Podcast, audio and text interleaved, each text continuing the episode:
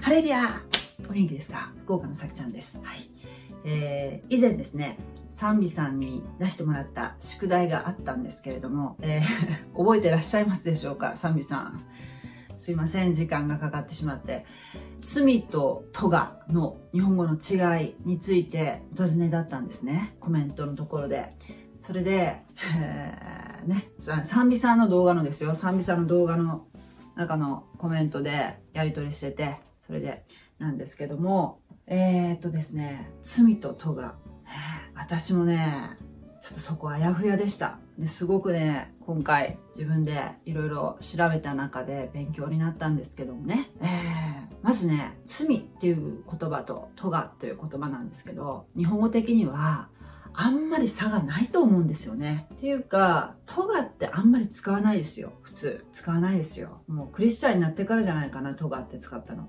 トガってね、キリスト教以外で使ったのはね、使うっていうか聞いたことがあるのはね、時代劇、時代劇とか、えー、時代小説とかで、例えばね、江戸時代を舞台にしたシーンとかで、トガ人とか言ったりね、あの、罪、罪人のことね、罪を犯した人のことをトガ人、あいつはトガ人だから、白流しにあったんだよ、みたいなね、そういうセリフの中で、トガ人とかね、言ったりしますね。そのぐらいですね、日常でね、とがっていう言葉をね、使うってことは、まあないですよ。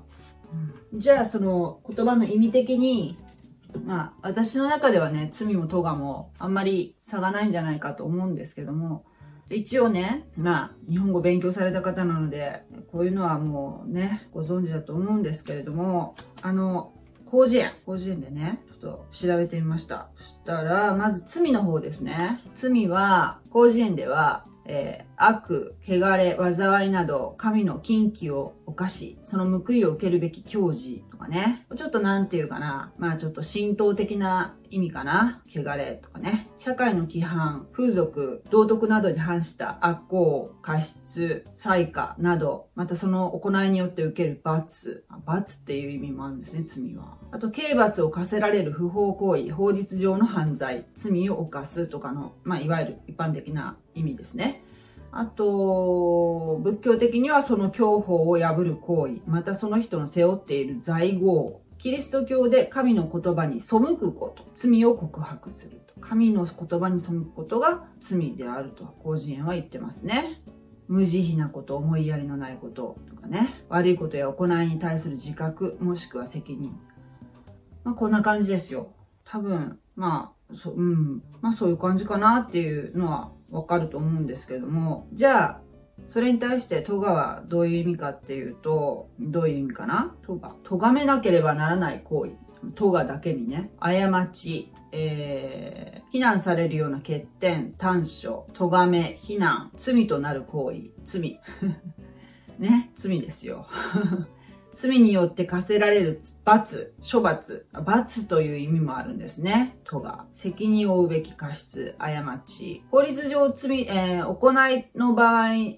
法律上罪となる行いの場合には、えー、科学の科っていう字ね。乃木編の。それでとがと書き分ける。法律上の、えー、用語としてはね、えー、こっちのとがではなくて、科学の科ですね。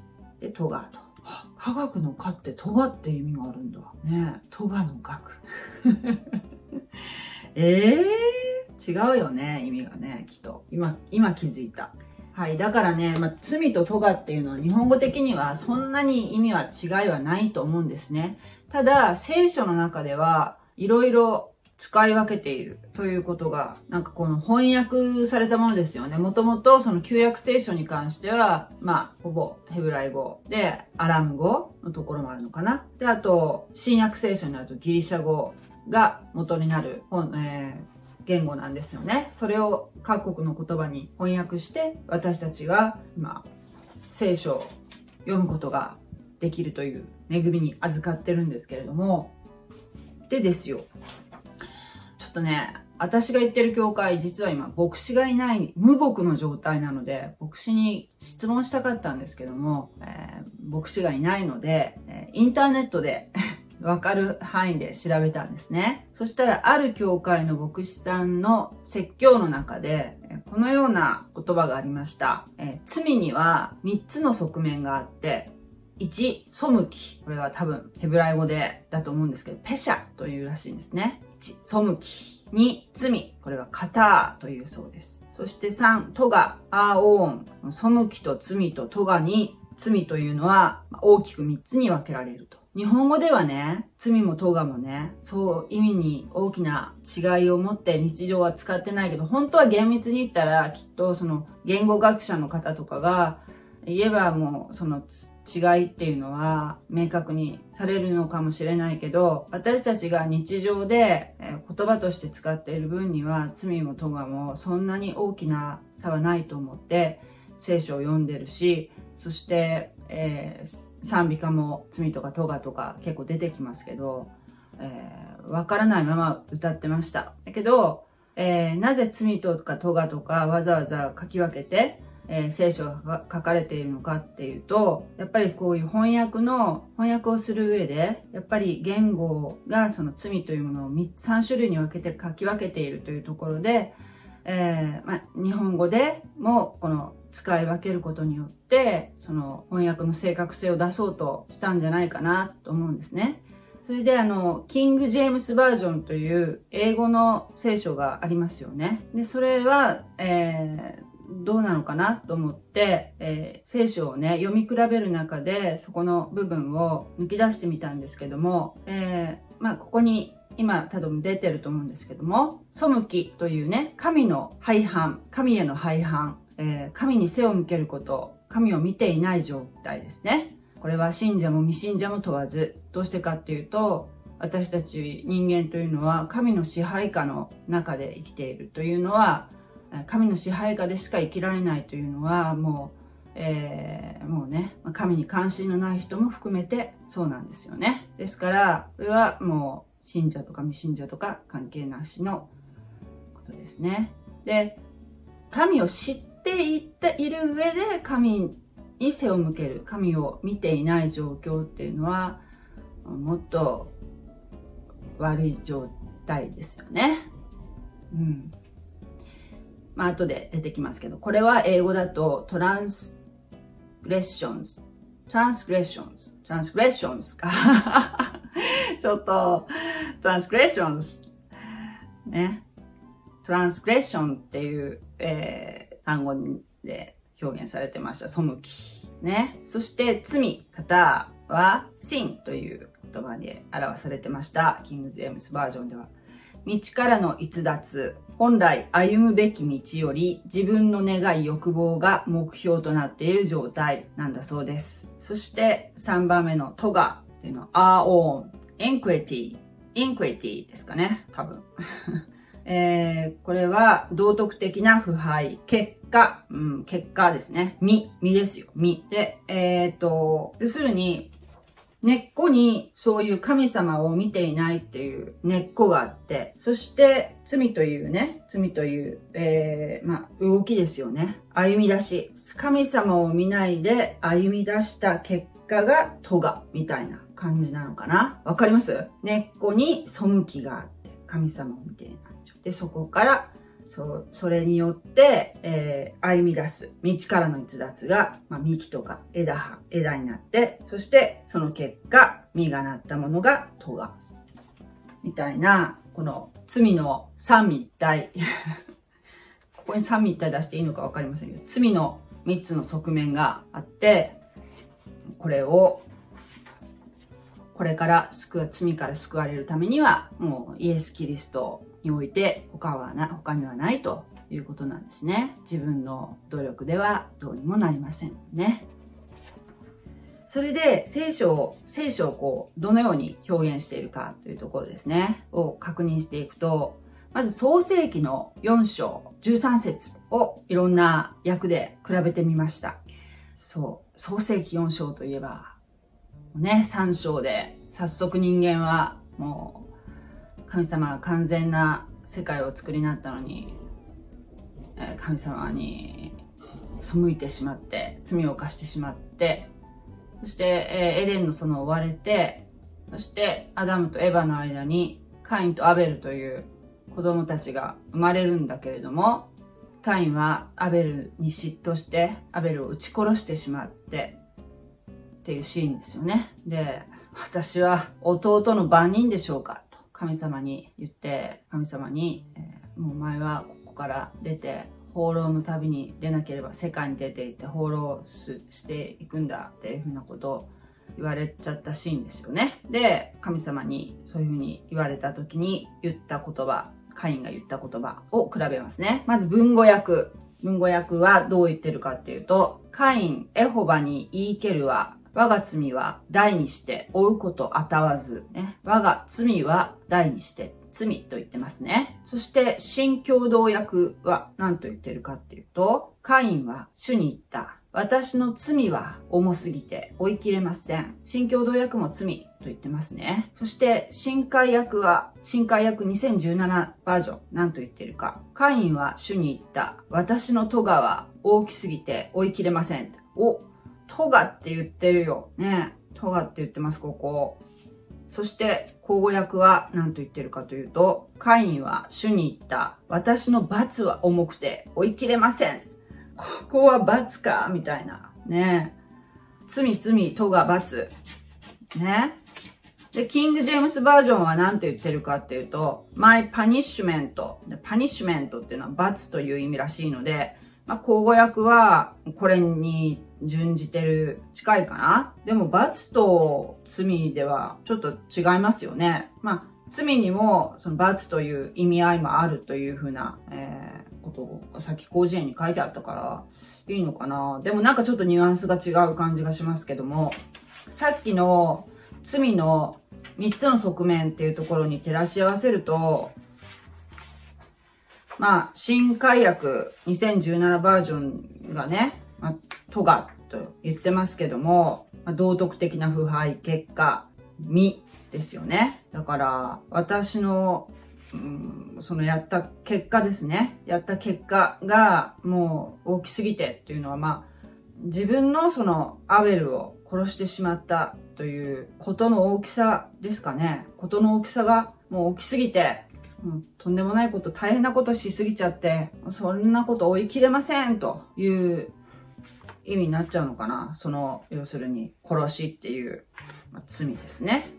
だからまあ、そんなになんかこう、違いがよくわからないんだけど、もしかしたら、その、やっぱり日本人っていうか日本語にやっぱその罪とかいうものをこう、も細かく細分化するっていうこの言語的な下地がないのかもしれませんね。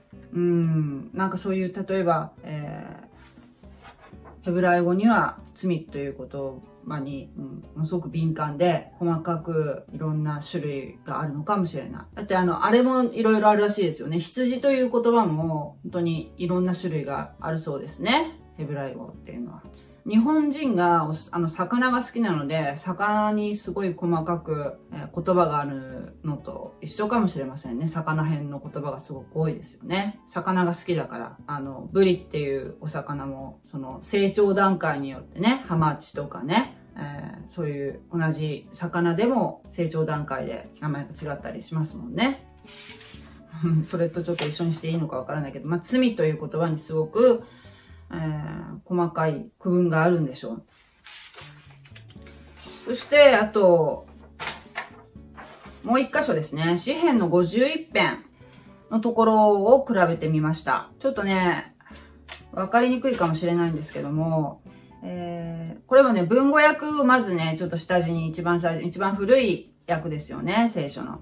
語訳をまずちょっと下地にして、そこに新共同訳、口語訳、新海訳、あとちょっとキング・ジェームスバージョンでどういう風に言ってるかっていうところ、まあ、単語の抜き出しですけども、をちょっと重ねてみたんですけども、詩編51編といえば、ダビデが、えー、人生最大の罪を犯してしまったことを嘆いて神様にごめんなさいと言ってる歌なんですけれども、えー、そう、ダビダの罪といえば、あれですね、えー、夕方散歩してると、屋上散歩してると、えー、女性が入浴しているところを見ちゃうんですね。で、あまりの美しさに、まあ、あの、自分がね、王様であるという特権を生かして、えー、なんと自分の部下の奥さんだったのに寝取ってしまうというね、罪を犯しました。で、まあ、黙っておこうと思ったんですけども、思ったと思うんですよ。だけど、妊娠しちゃったんですね。妊娠して、そして、えー、部下のウリアを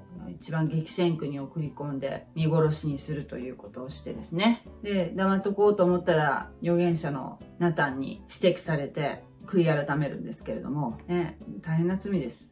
ね。で、えー、預言者のナタンに指摘された時に、まあ、ダビデのまあ、偉いところっていうか、すごいところは、申し開きをしないで、すぐ悔い改めしたところですね。ここがやっぱりダビデのすごいところだなと思います。その時の歌ですね。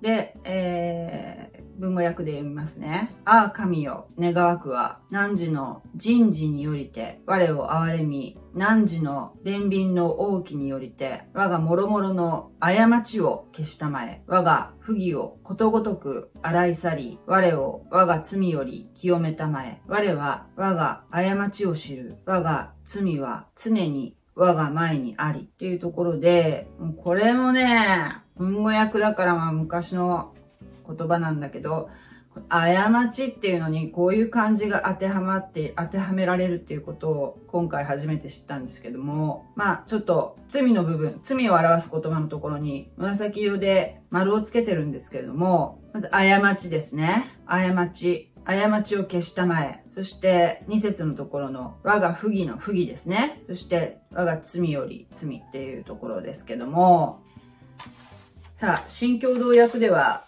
何と言ってるでしょうか詩編51編ね。神よ、私を憐れんでください。恩慈しみをもって、深い恩憐れみをもって、背きの罪を拭ってください。私の咎をことごとく洗い、罪から清めてください。あなたに背いたことを私は知っています。私の罪は常に私の前に置かれています。はい。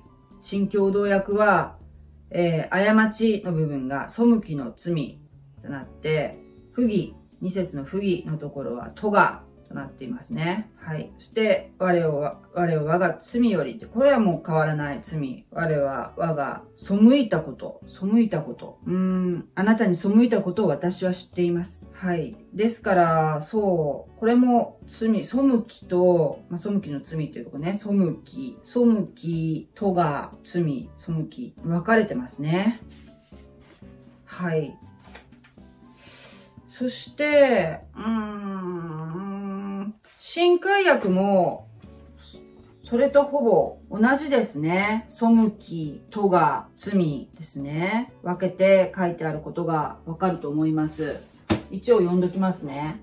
新海薬51編。神よ、私を憐れんでください。あなたの恵みに従って、私の背きを拭い去ってください。あなたの豊かな憐れみによって、私の咎を私からすっかり洗い去り、私の罪から私を清めてください。誠に私は自分の背きを知っています。私の罪はいつも私の目の前にあります。はい。これもちゃんと法則にのっとって、背きと咎と罪を書き分けているのがわかると思います。ちょっと、口語訳がうんと、そのきのところをトガと言ったりね。うん、トガのところをフギと言ったりね。えー、そう。そこが違うのかな？うん、そのきをトガ。トガをフギと言ってるところね。が、えー、新共同訳と新海訳2017と違いですね。で、じゃあ英語のキング・ジェームスバージョンは何て言ってるかっていうと、その背きの罪のところをですね、えー、トランスレッション、トランスレッションと言ってますね。そして、えー、っと、トガ、トガと言われるところは、 iniquity、iniquity、iniquity、iniquity。何？これ。 iniquity、iniquity。ちょっと発音がよくわからんけど、 iniquity。確かそんな感じの発音だったと思う。そして、sin。罪は sin。というふうに、やっぱり英語も分けて書いてあります。 transgression っていうのは違反、違反という意味らしいですね。だから、まあ、背きと言った方がいいのかもしれませんね。背くっていう。で、えっ、ー、と、インクイティは、えっ、ー、と、英語では不道徳、不正とか不道徳という意味になるそうです。まあ、これも、まあ、そうね、不義。不義でもいいのかな？とが、しん、まあね、なんかこんな感じでもう、やっぱ本当にね、翻訳は苦労されたと思いますね。その、なかなかこう、普段あんまり意識しない、ない概念、ない概念っていうわけでもないんでしょうけど、を、この罪と咎と背きっていうところで書き分けているっていうのが、えー、まあね、あと、不義とかね、過ちとかね、そういう言葉で書き分けたというところなんでしょうかね。うん。そういう翻訳の苦労を知って勉強になりました。そして罪には、今日は罪には3つの側面があると。1つは根っこにある、ね、根っこにある背きと神様に背くっていうところはそもそものところ、この根幹のところですね。そしてそこから歩み出して、えー神様の思っているこあの道から外れてしまって、まあ、外れた枝の方に行って、そこになる結果は、アーオンという都が道徳的な腐敗が待っているというところで、三つの側面があると、罪にはね、いう勉強にもなりました。はい。何かの参考になったでしょうか？もうね、あの、韓国語はどんな感じでね、書き分けられてるのかなって、やっぱりこう、分けてらっしゃるんでしょうか。ね。というところですね。はい。では、またお会いしましょう。じゃあね iniquity iniquity